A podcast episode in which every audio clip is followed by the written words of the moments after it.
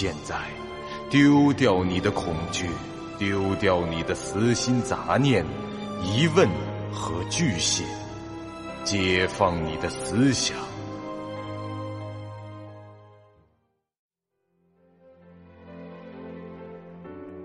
您现在收听到的是由喜马拉雅 FM 出品。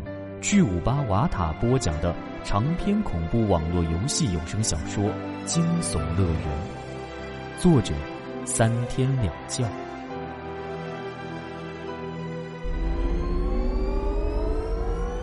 欢迎来到惊悚乐园第二十九集。一楼复杂的回廊内。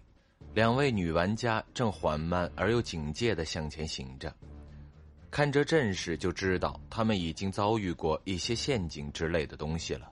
此刻，似雨若离的手中已经拿着一把陈亮的长剑，这物品虽然只是普通的品质，但他就是用这普通的武器便获得了无情斩首者的称号，足可见其必有过人之处。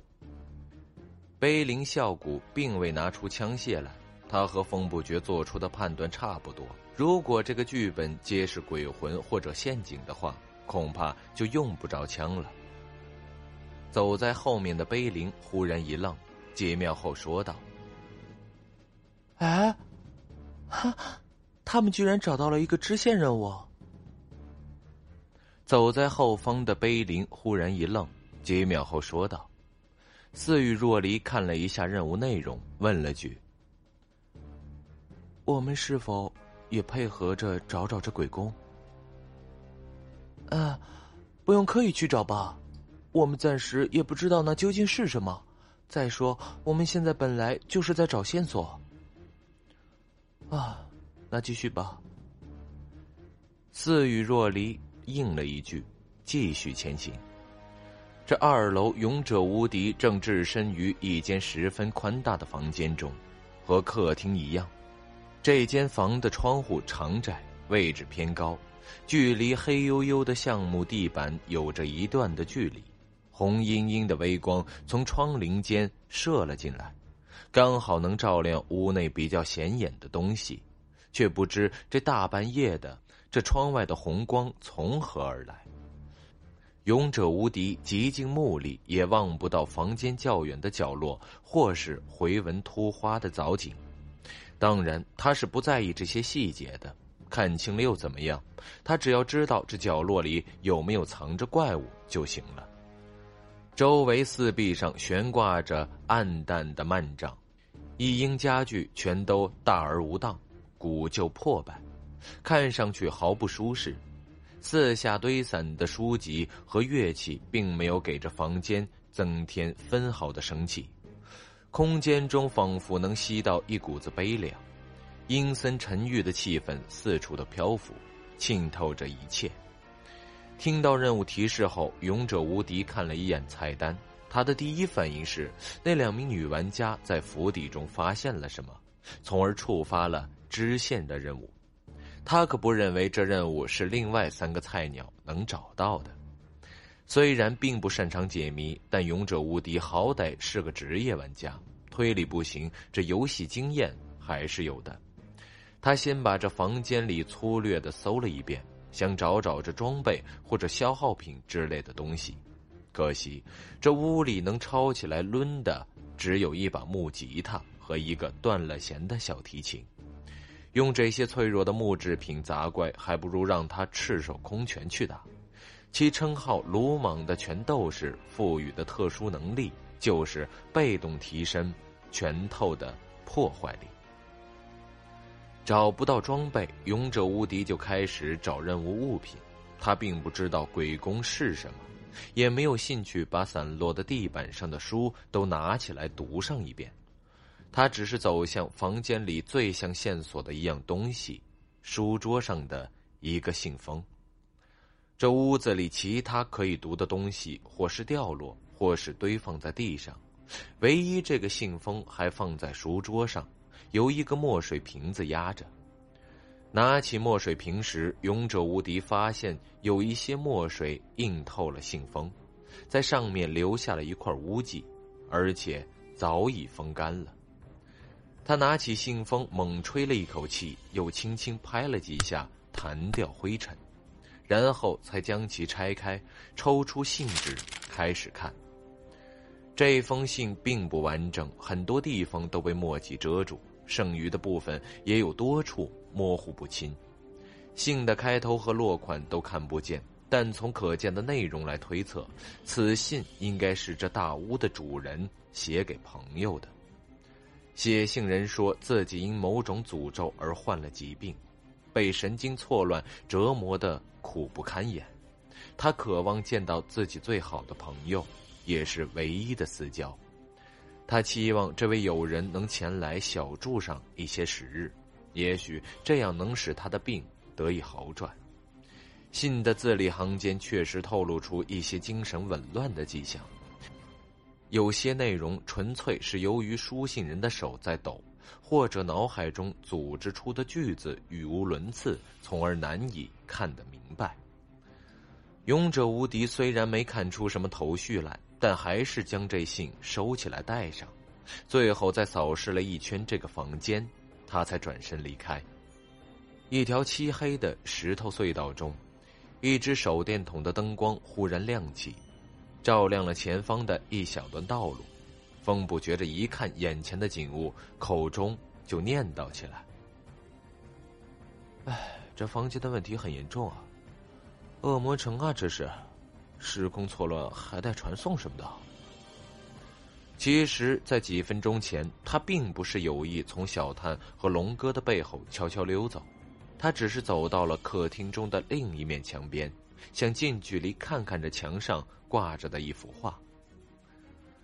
在一楼客厅的墙上挂了好几幅画，大部分都像着精神病人的作品，画中幻象丛生，隐晦不明。但唯一有一幅显得并不那么抽象。那幅画上呈现的是一个狭长的长方形隧道内景，四壁低矮、光滑、洁白，没有中断，也没有装饰。这前路看上去是个向下的坡，有点像，不，这应该说十分像是一个墓穴。一些细节墨汁的描绘显示出这洞穴深埋在地下。在画面中看不到任何的出口，也没有任何人工，也没有任何人工照明的光源。这作画者也不知用了何种方式，让这画中展现出一种鬼气森森的、与环境不相宜的光线。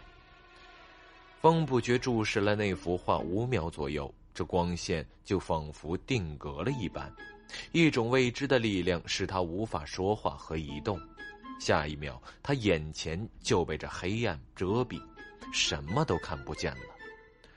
未过多时，当他恢复行动能力时，从行囊里拿出手电筒，打开一看，这自己已经到了画中所绘的隧道里。他不清楚这传送的原理，也不知道这自己的离开过程有没有被小探和龙哥看到。不过，无论他们有没有看到。恐怕他都得靠自己的力量来离开这个地方了。他背后是一面石墙，用手推上去纹丝不动，壁顶低矮，这上方显然没有什么逃生的出路。风不觉叹了口气，从行囊里取出仇视之眼戴上，一手举着手电，一手拿着管钳，开始沿着隧道向下坡前行。您现在收听到的是由喜马拉雅 FM 出品、巨五八瓦塔播讲的长篇恐怖网络游戏有声小说《惊悚乐园》，作者三天两觉。脚上有绝世之舞，风不觉毫不担心会发生因探路导致的体能值缺失问题，走多远他都无所谓。这一千一百点体能值，加上装备减少走路消耗的特效，一路太空五步溜下去都行。就算这下面真有恶魔城那么大，他也自信能把这地图给探全了。沿着隧道前行了大约十分钟，风不觉的手电忽然闪烁了几下，他用手摇了摇，对桶身拍了两下，这心道：电池不足，不可能吧？这上面剧本根本没有用多少啊！接触不良，更不可能了。这玩意儿上可是写着 “Made in China” 的，那质量妥妥的。突然，这前方传来了一声诡异的低语：“放我出去！”声音从风不觉正面十米左右的距离传来。他将视线从手电筒上移开，朝那儿看去。手电的光亮却偏偏在这时完全的消失，导致其眼前变得一片漆黑。接着，手电的光又短促的闪烁了几下，正好照出前方孤零零站立着的一个白影。看身形，是个女人，她遍体鳞伤，瘦骨如柴，白衣上血迹斑斑。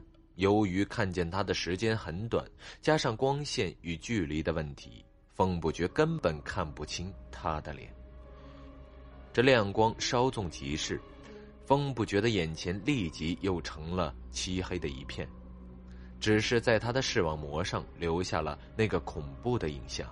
随后，他的耳中再一次听到了一声哀鸣：“放我出去！”黑暗中紧接着响起了人的身体和木板接触的声音。那是摩擦和撞击声，还有铰链声吱吱的作响。另有一个极其遥远的声音隐隐传来，仿佛有人在这地窑铜廊的深处哀怨的惨叫。大约三十秒过去，手电又恢复了正常，不再闪烁，持续输出着光线。风不觉遭遇刚才的场景后，非但面不改色，还吁了一口气道。唉，原来手电没坏啊，只是剧情导致的闪烁而已。这时又有系统提示音响起，支线任务进度更新。风不觉查看了一下，那条任务找出全部六段鬼宫的当前进度已成了六分之二，想必是其他人又找到了一段词，不过从这任务栏里看不到具体的内容。与此同时，身在一楼的王探之和龙傲明正蹲在厨房的壁炉旁，看着砖墙上用煤灰一般的黑色物质所写的第二段鬼宫。王旗灿烂金黄，在殿顶翻飞飘扬，这一切皆是前尘往事。那是微风轻拂、美丽祥和的日子，沿着白色的宫墙。一阵幽暗芬芳，飞浮远逝。啊，还是搞不明白啊！王探之看完以后就忘得差不多了。他来到壁炉前，仰面朝上，把头伸进里面，想看看这烟囱的状况。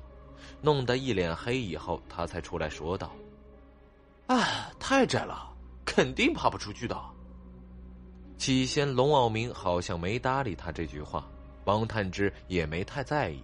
不过几秒后，王探之转过头去，发现龙傲明的神色十分的异常。只见他双眼圆睁，嘴巴一张一合，似乎在大声的说着什么，但小探耳朵里没听到半个字。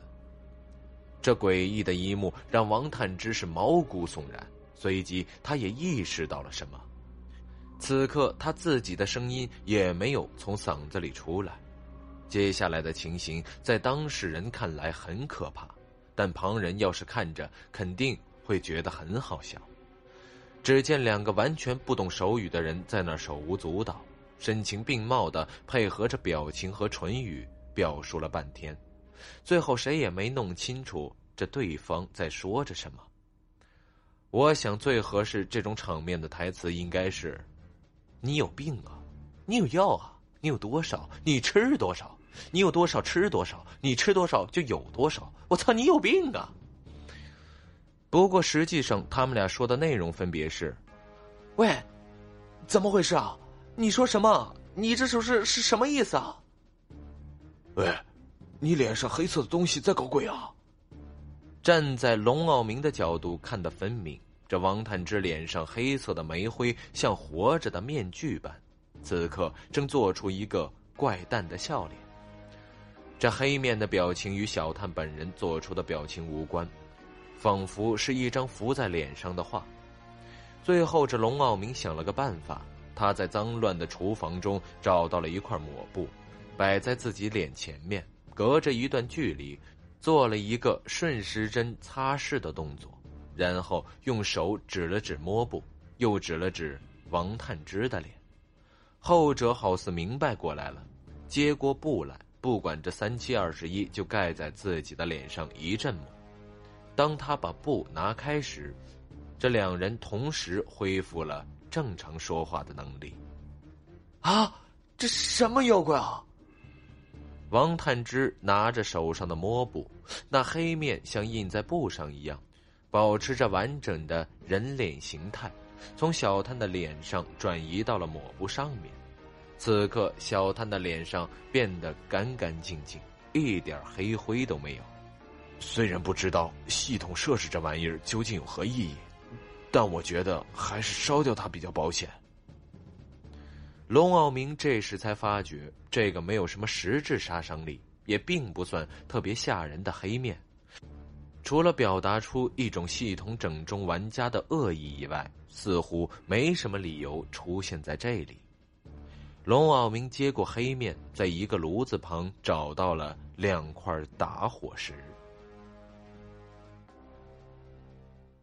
本集播讲完毕，感谢您收听由喜马拉雅 FM 出品的长篇恐怖悬疑惊。感谢您的收听，去运用商店下载 Patreon 运用城市，在首页搜索海量有声书，或点击下方链接听更多小说等内容。